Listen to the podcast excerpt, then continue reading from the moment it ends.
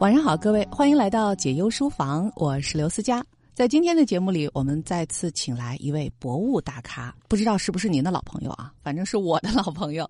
同时呢，他是国家动物博物馆副馆长张静硕，欢迎你，静硕。哎，思佳姐好，各位听众朋友，大家好。对，老朋友，然后还叫我思佳姐，那我显然是更 更老的一位朋友了。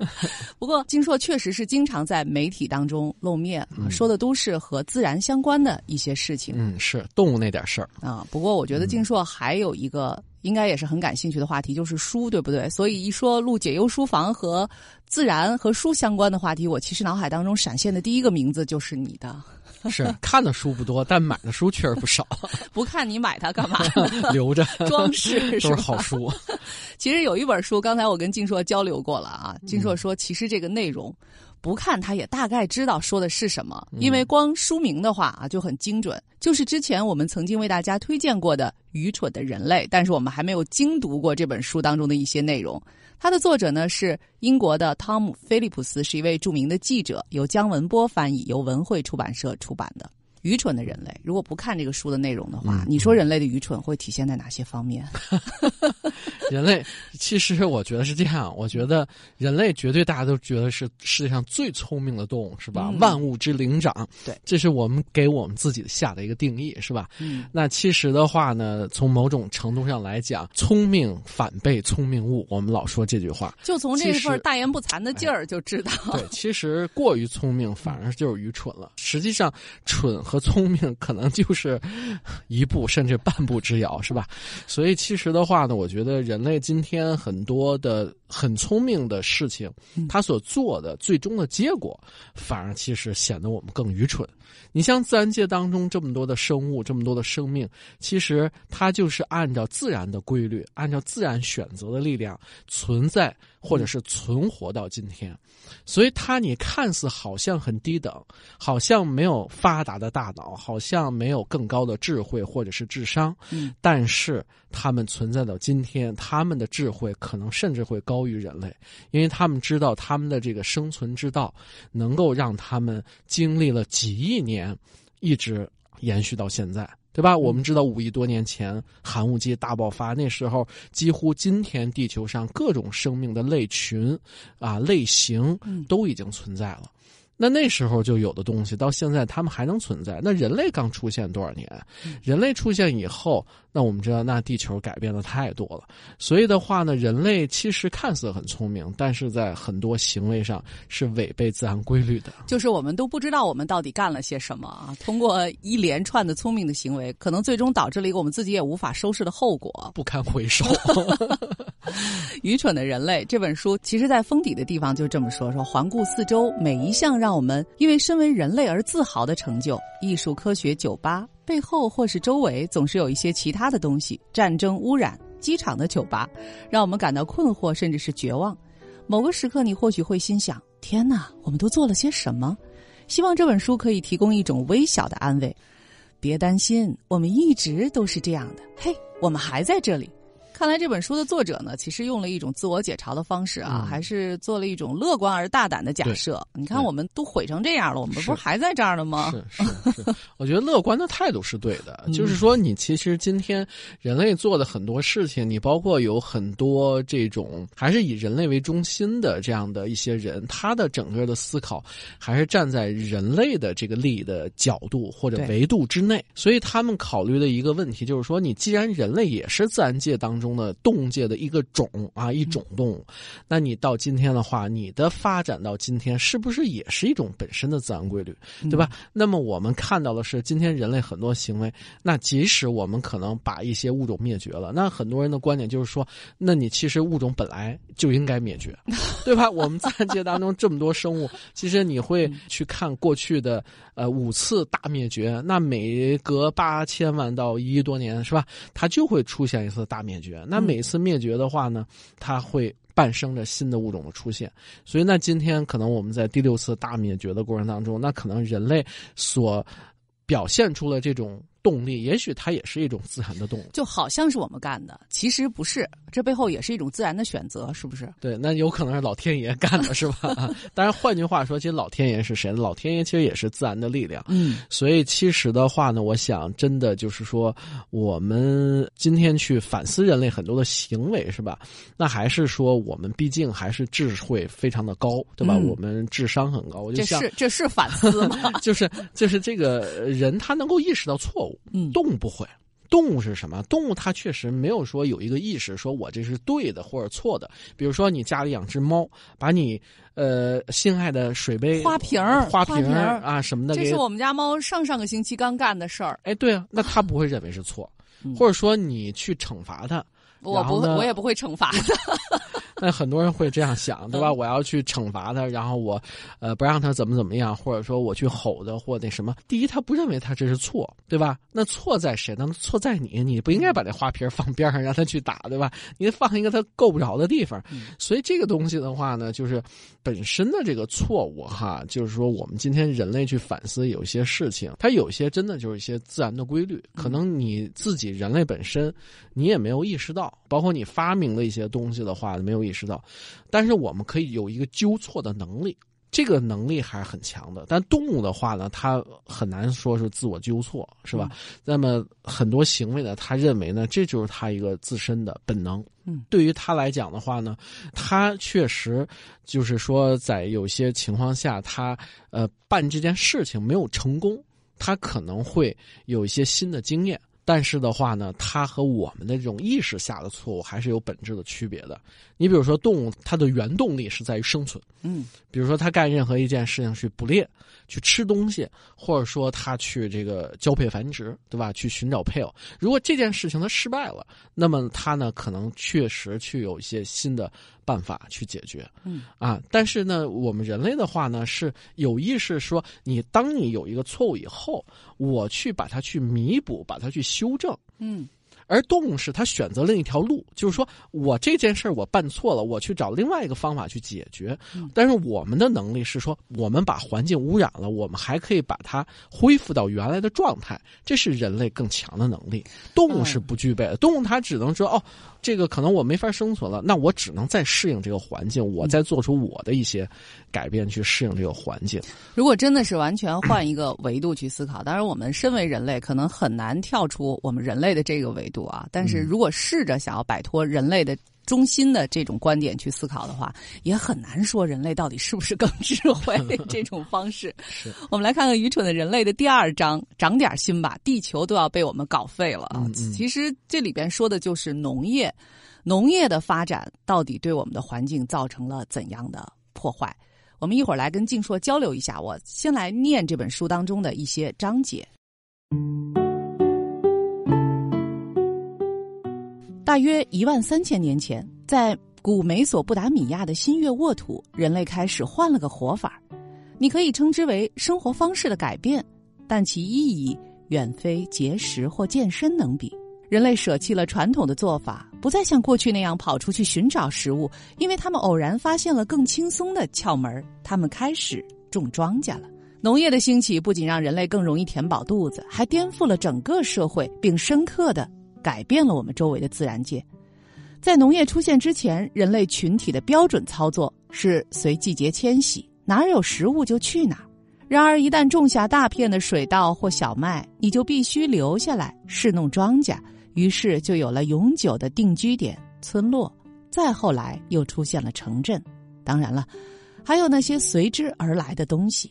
农业显然是个好东西，所以才会在前后几千年的时间里，在几个不同大陆上独立出现在很多不同的地方，比如美索不达米亚、印度、中国、中美洲和南美洲。不过呢，也有一个学派声称，农业非但不是人类最伟大的飞跃。反而有可能是个很严重、很可怕的错误。首先来说，正是农业导致了贫富不均这个有趣的概念，因为精英阶层开始出现，他们占有了更多东西，并且开始使唤其他人。其次，众所周知，农业还是战争的源头，因为一旦有了村庄，也就有了被临近村庄袭击的危险。再者，农业还让人类接触到新的疾病，越来越大的定居点也为流行病的爆发创造了条件。另外，还有证据表明，在进入农业社会之前，人类吃的多、干的少，很可能更健康。概括起来，他们的观点就是：现代生活中那么多烂东西，就是因为几千年前有个家伙学会了种地。农业就是为我们现在的生活啊创造了一个不好的开始。嗯，虽然显得生活安定和富足起来了，你认同这个观点吗？农业的改变确实非常非常大。嗯，因为农业的改变，它的基于的一个动因是什么呢？还是因为人口的爆发。人口的大爆炸，因为你过去人类的话，它很少的时候，它不需要发展那么发达的农业。嗯，因为我周围的生态环境，就是拿今天来讲叫生态环境，拿过去来讲就是很正常的，它生存的一个基本的环境。对，这个基本环境完全可以供给，可以供养我们那些人类的老祖先们。那么那时候可能几棵树就能果腹了，但是现在你同样一个地区一亩地，过去呢养活两个人、五个人，现在变成养活一。百人、一千人，那怎么办呀？那你只能去改变原有的环境，然后你进行。大面积的种植，后来才发展成畜牧业。你还种了粮食，你还得喂那些牲畜们，你还得要吃肉，等等等等。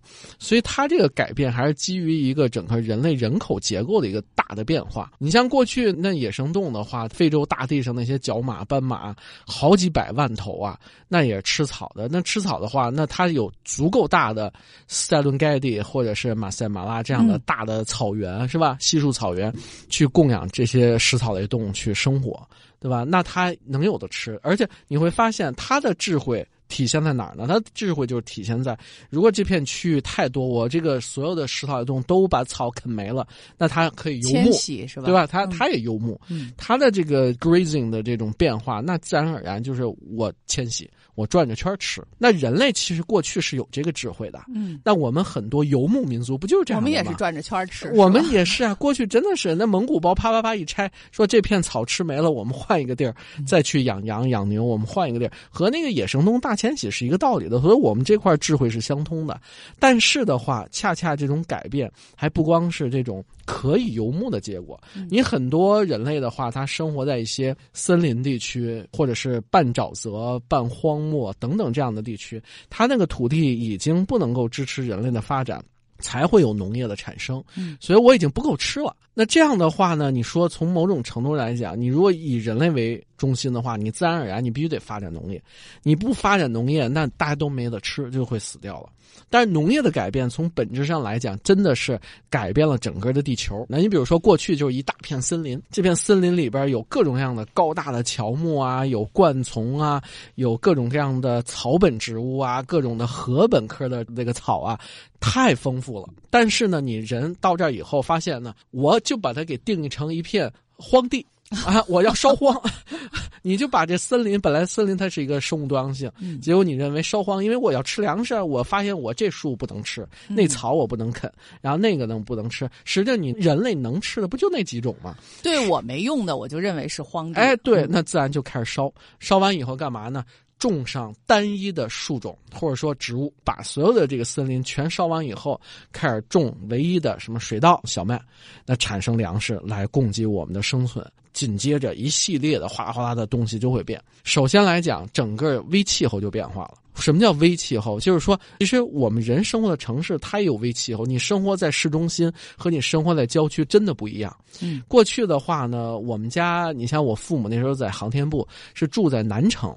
我过去骑自行车，从中关村中科院动物所，我骑车下班，我一直可以骑到南苑那边。东高地那边，但是我发现这是一个炫耀帖，体力很好。我我我年轻的时候真这么干过，上下班真的骑自行车骑一个小时。嗯，那么那时候怎么着？我感觉特别明显，就是现在大家都知道那个南四环有一个大红门桥，对，只要你一下桥，刚才热的特别难受的感觉，突然我就觉得凉飕飕的，就一股凉风就一下就扑面而来。因为过去那一大片全部都是庄稼，那时候我们习惯还叫。近郊呢，实际现在当然都算市区了，但那时候所谓的近郊区和你在那市中心的热岛效应完全不一样。所以首先来讲，那个微环境就不一样。嗯，过去一森林的话，你进去。去以后，我们老说氧吧，其实不光是氧吧，首先它调节温度很重要。嗯，所以你一改变的时候，温度就改变了。紧接着你包括种单一的植物以后，马上整个的土壤、水。包括地下水的循环，整个都会改变。但是带来直接的最大一个影响是什么？那就是生物多样性的变化。你过去说你生物多样性极其丰富的时候，那片森林里有各种各样的植物，就一定有各种各样吃植物的昆虫。但这些昆虫的话呢，是各司其职，有的吃草，有的吃树，有的吃灌木，所以它肯定不一样。但是你这样夸叽一下，全给砍伐，全给烧没了以后，你种的是唯一的单一的一个植物。那这个单一的植物一定有对应吃它的一些昆虫，就供养的单一的昆虫是吧？那蝗虫就爆发了。对。蝗虫的爆发，从本质上来讲，那不就是你人给改变的吗？嗯，过去人类出现之前，如果真有蝗虫大爆发的话，那蝗虫我相信没那么容易爆发。为什么呢？因为它眼巴前它没那么多它吃的东西。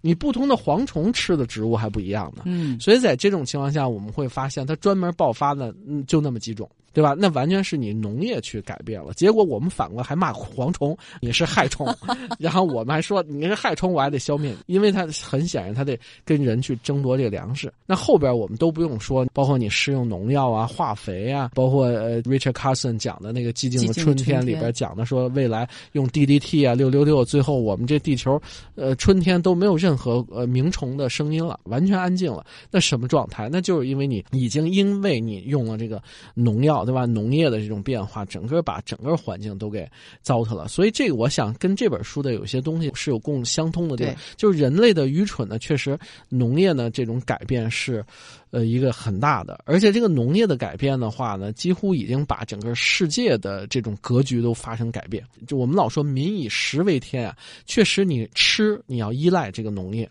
所以它就会发生很多很多很有意思的变化。你包括现在最值钱的就是种子。我们的种质资源，甚至你上升到更高层面上，有时候我们说老说卡脖子的一些事情，一旦种子被卡脖子，甚至我们的种猪、种牛、种羊。这些东西一旦被卡以后，那我们一下就可能连吃的东西都没有了。所以其实这都是很严峻的问题。所以人类本身改变了地球环境，然后呢产生了发达的农业，但农业反过来确实呢对我们人类今天很多这种环境啊，或者是我们的这种生活，它还带来了很大的影响啊。因为我们人类这个大脑可能它就是要注重眼前的这个利益。我现在必须要养活这么多人啊，我就要想办法去发展这。这个农业，至于对自然环境的破坏，因为这个恶果啊，虽然叠加，而且在未来可能是很难恢复的，但是至少它可能在现在不会爆发，不会影响我。所以这是不是也是为什么说愚蠢的人类，可能是大脑的这个结构啊、功能啊，它先天就会进行这样一种短视的选择，直到现在。好像依然是如此。我比较欣赏一点呢，就是他提的这些命题。你比如说，农业可能带来，其实我们看到它很发达，好像是人类智慧这种体现。你包括还有一方面，嗯，医学。你说医学这个东西，你说发不发达？今天人类太厉害了，对，我们可以换一脑袋，换一心脏，你想换哪可能都换哪，你想怎么弄，你都可以让你去有些变化。但是医学，你如果从人类进化的角度来讲，医学已经让人类倒退了。过去只要我们学过生物进化，我们都知道，那进化是什么？就是不好的基因被淘汰了。但是我们恰恰是把不好的基因还给留下了。嗯，因为你不可能让它直接淘汰嘛，对吧？你得一个病，我们人类很多的疾病，那说白了，它就是遗传的基因导致的呀。比如我戴眼镜我过去我的老祖宗、我的祖先们，如果我视力不行了，我还怎么去吃东西？我怎么去发现那些我要吃的猎物？或者是我要采集的食物。另外，如果我眼睛不行了的话，那么好。那有多少动物会攻击我？我根本就防不胜防。但是你今天人类呢？我们发明眼镜以后，或者说我们从医学上去改变一些事情的话，我们就可以坐在这儿做节目。哎，对。结果呢？那好，实际上就是说，你把这些近视的基因也好，或者你牙口不好，对吧？你掉牙，这是最典型一个例子。你看，在自然界当中，大象能换六次牙。嗯。当它换完第六次，那就意味着它就该死了。它不断有好的牙口，它可以咀嚼食物，它可以吃草料，然后它可以。再继续活，所以大象寿命很长，那是因为它真的是有好的牙口。换句话说，我们人类有的一些人现在真的五六十岁牙就开始松动，就开始掉，什么缺钙缺的厉害，等等等等。但是你的医学呢，可以让你安一口假牙。让你补牙，让你怎么怎么着，结果你生命还是可以延续的。嗯，但是呢，我们这些有些基因呢没有被淘汰掉以后，那其实呢带来的问题就是说，你其实去看你周围所有的人，大家其实都是亚健康。首先来讲，我们腰就没进化好，人人都是腰腰肌劳损、腰椎间盘突出，对吧？你腰因为人一直立起来，腰就没进化好，然后紧接着我们各种的心脏病啊、高血压、高血脂啊等等等等。那在自然界当中，确实其实本来理论上那可能真的就要淘汰，但是你看医学，是吧？这个就是尤其是在这个呃新生儿在出生的时候。在过去医学不发达的时候，可能这个母亲生孩子是过一个鬼门关，那孩子也是在出生的时候进行了一次出场的破坏性的实验，嗯，没有通过这个实验的孩子就没有办法存活。但是现在由于医学的各种手段的帮助啊，对，可能在过去会被自然。不会选择的那些生命，在现在我们也都非常珍惜的把它们给保留下来了。是，但是在未来呢，可能还会出现很多很多的问题。所以，这个就医学的发展、农业的发展，我们人类智慧在现实生活当中的体现啊，最终可能都会带来这样或者那样的问题。所以。留着很多问题，还可以接着去解决。是没发现一个问题，而且这问题会可能肯定是会越来越多。嗯，但是我们同样的话呢，人类的智慧呢，又让它不断去解决这问题，是吧？我们但同时我们也在反思。对，有很多的这种疗法呀，很多的更好的办法去解决。但是往往你会发现，尤其是你搞科学研究，真的，你只要你做过科研的人都会有一种感触，就是当你深入某一个领域去搞研究的时候，你会发现你越来越无知，或者说。你越来越发现问题更多。当你解决一个问题的话，你接踵而来的可能是十个、一百个的问题。所以这个呢，确实也是挑战。当然，它本身也科学的一个魅力了。但是从某种程度上来讲，确实让我们进一步的反思，就是说，我们看似很聪明的行为，在做一件事情，那你背后可能真的是无法预测到很多。未知的东西，而这个未知的东西，可能未来从某一种程度上，会不会因为量变，最后导致一个质变啊？所以，其实我们每一个人都是包含在这个种群当中的，谁也不能说我就不是属于愚蠢人类当中的一员。但是呢，可能唯一有一点不同的是，我们能够意识到我们是愚蠢的人类。是是，这可能是稍微有一点反思和聪明的。一个开始吧，或者是一个种子。对，我想也是，就是说，任何一个个体也不会承认自己是愚蠢的。当然，我们作为一个整体，或者说我们一个整体的一部分，但是呢，有时候的话，你还是要符合一个整体的属性。嗯，所以很多事情不是说你一个人你干出来的，那是你搞出的农业吗？你也没那本事。但是你今天所生活的这个社会的话，你作为人类的一个个体，如果我们每一个人每一个个体都在去反思。我们人类曾经过去也好，现在也好，或者是我们要想到我们未来该怎么发展的时候，我相信有智慧的个体会带领整个群体或者集体去一个向好的方向，或者是更好的方向去努力解决一些问题，让我们不断回到一个正确的。轨道上来，嗯啊，这就是我们伟大的地方，纠错的能力还是很强的。如果每一个人都不愿意为自己的这个生活方式去做出一些调整和改变的话，那么整个群体肯定是没有办法做出任何改变。是好的，非常感谢静硕来到我们的解忧书房。今天我们再次为大家引用的是《愚蠢的人类》啊，静硕也做了非常精彩的解读和点评。感谢各位的收听和陪伴。这里是解忧书房的上半时段，我是刘思佳。广告之后是本节目的下半时段，好书慢读，一会儿见。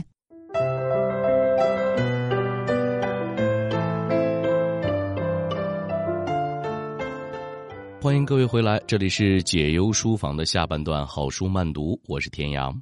今天为大家推荐的这本书是《阿勒泰的角落》，作者李娟，来自新兴出版社。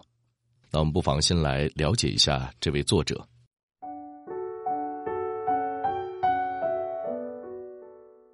李娟，散文作家，一九七九年生于新疆。高中毕业之后，一度跟随家庭进入阿勒泰深山牧场，经营一家杂货店和裁缝铺，与逐水草而居的哈萨克牧民共同生活。一九九九年开始写作，出版有散文集《九篇雪》《阿勒泰的角落》《我的阿勒泰》《走夜路请放声歌唱》《东牧场羊道》系列。这世间所有的白在读者中产生了巨大的反响被誉为文坛清新之风来自阿勒泰的精灵吟唱。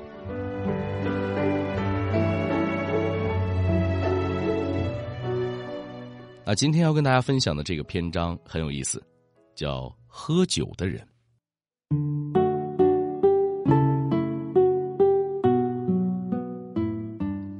酒鬼沙和斯到我家店里打酱油，真是令人惊讶。我妈问他：“为什么不是来打酒呢？”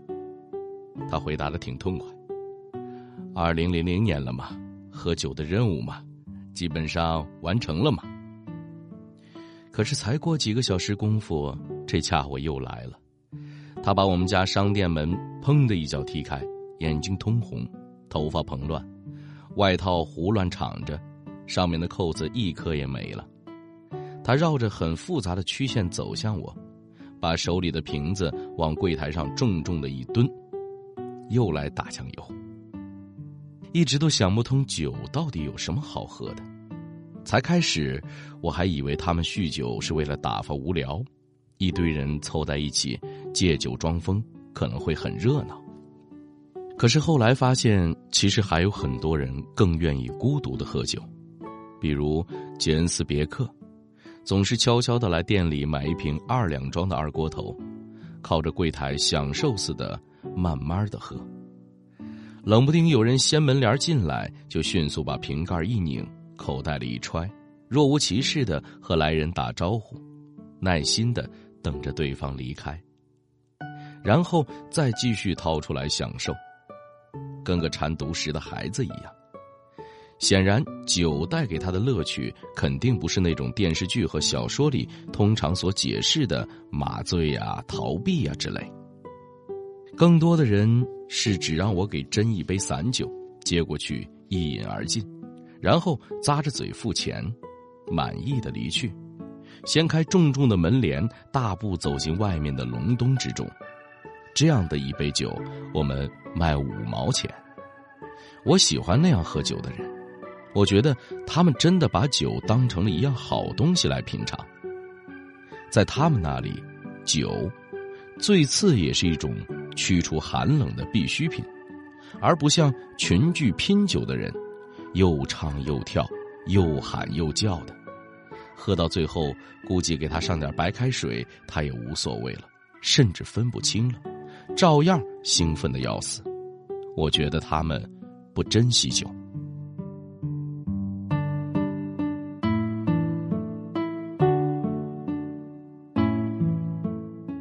还有一类酗酒的人，占了科乌图酒鬼中的大多数。这类人则总是以一种非常可怕的，简直可以称之为精神的态度来酗酒。他们狂饮烂醉，大部分时间却是沉默的，而且毫无来头的固执，鄙夷一切稍有节制的行为。他们喝酒的状态与程度往往有规律可循。那些在柜台边站着喝或坐着喝的人。可能才刚刚开始，或只喝了一瓶，盘腿坐到柜台上的，一般来说已经两瓶下肚了。至于高高站到柜台上，低头顶着天花板的，不用说，已经喝到第三瓶。假如喝到第四瓶的话，就全睡在柜台底下了。当然也有例外，比如加纳尔喝到四瓶，是一定会踩着院墙上屋顶的。而米列提喝到第四瓶，通常会跑到河边，从桥上往下跳。至于其他的洋相，那就更多了。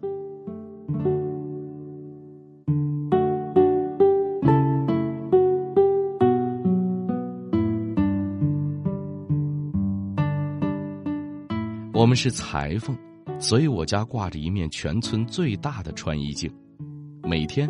都有各种各样的酒鬼从村里的各个角落集中到我家店里，轮流照镜子。每个人还随身带着梳子，一个个沉默着，没完没了的梳头，真让人受不了。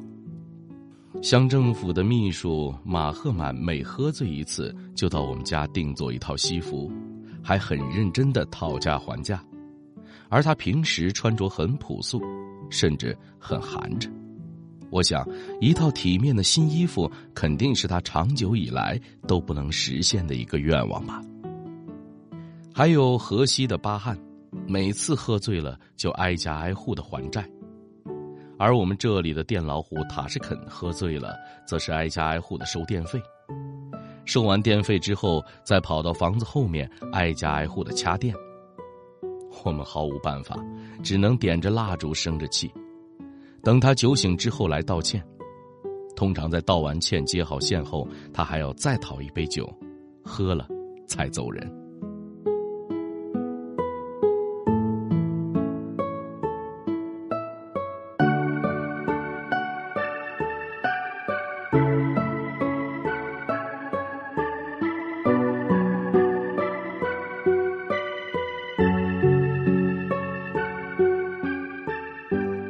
马士肯带的那个小徒弟也是一个小酒鬼。这小伙子不知道为什么给人的感觉总是怪怪的，也说不上具体哪个地方怪，反正就有个地方不对劲。他那么大的人，脸上却总是很自然、很强烈的留意着某种孩子才有的神情，有点像天真，对，就是天真，很无辜、很简单的天真。真是奇怪，这家伙到底哪里和别人不一样呢？眼睛、鼻子不都是那样长着的吗？于是每次他一来，我就留心观察，的确如此。尤其是当他张嘴一笑时，这种天真就更强烈、更明显了。等他笑完一闭上嘴，这种天真就立刻荡然无存。于是，再进一步观察。终于明白了，嗨，什么天真呀？他嘴里缺了两颗门牙。不用说，肯定是酒喝多了摔掉的。塔什肯说，他的这个宝贝徒弟七年前就随他跟师了，跟到现在，除了酒，什么也没学到手。也的确如此。这家伙帮我家接个小线头，还被电打得龇牙咧嘴的。不过他会修电灯开关，我家电灯开关的拉绳有一段时间有了问题，连续拉扯五六下灯才亮。他过来修了一下，修了他只拉三四次就能亮了。可能每个村子都会有这样一帮小伙子，还没熬到可以死心塌地种地的年龄，但又没勇气出去闯荡一番。便天天哼着被译成哈文的汉族流行歌，成群结队的四处混酒喝。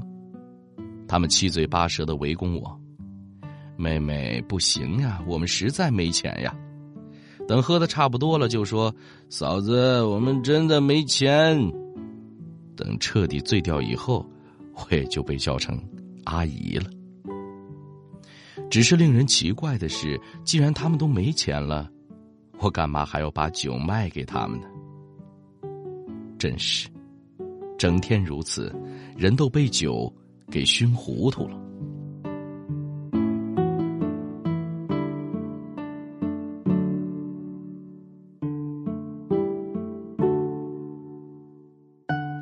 我家柜台下面的角落里，至今还堆着一些无法处理的宝贝，包括五件皮夹克。几顶皮帽子，几根马鞭，一副皮手套，两三个手电筒，还有一个摩托车头盔，一大堆匕首，一叠子身份证，一个户口本，数不清的手表，有一半都不能走了。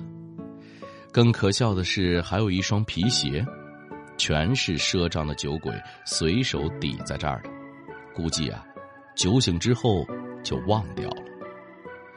更可气的是晚上，那些人也不知道为什么有那么大的毅力，冰天雪地里能连续敲几个小时的门。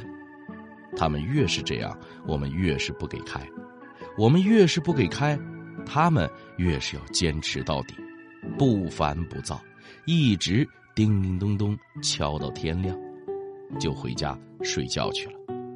一觉睡到晚上，吃饱了饭。再来接着敲，经常是干活干到半夜，一出门就给门口堵着的东西绊一脚，低头一看，又一个醉趴下的，不知在冰天雪地里倒了多久了，于是赶紧把他拖进屋子，扔到火炉边烙着，让他自己醒过来好回家。可气的是，这种人醒了之后，往往第一件事就是要酒喝，根本不为自己刚刚捡回一条命来而稍有后怕。奇怪了，为什么要喝酒呢？酒到底有什么好喝的呢？那么辣，而且还得花钱。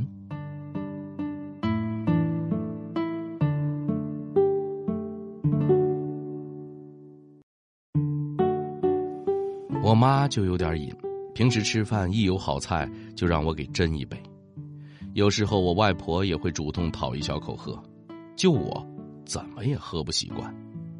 我妈说她年轻时在兵团是连队姑娘排的，每天都会在地里干到好晚才下工，一回到家骨头都散了，浑身酸胀。为了能够睡个好觉，保证第二天的精神。宿舍里一帮子姑娘们就逮着酒瓶子，一人猛灌一口，再昏昏沉沉上床睡觉。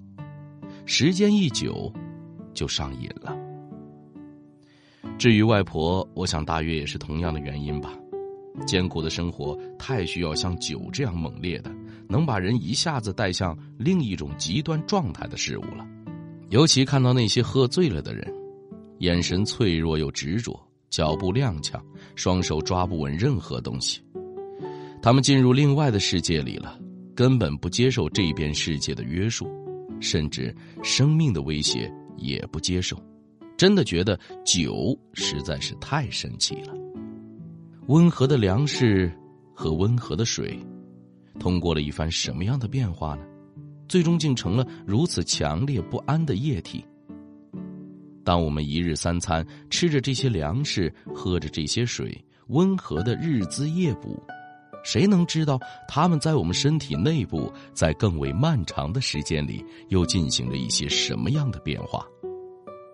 当我们一日日老去了，身体被疾病打开了各种各样的缺口，当我们拄杖蹒跚的走，神智也渐渐模糊了，人的一生。莫非也是一场缓慢的酗酒过程？突然想到一个词：殊途同归。哈哈，世界太神奇了，不会喝酒也罢。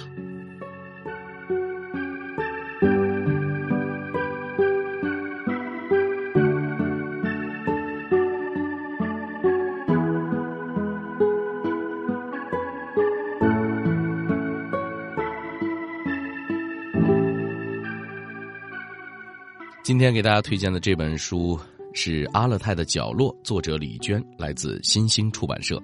那今天的解忧书房也到这里，我是天阳，我们明天再见。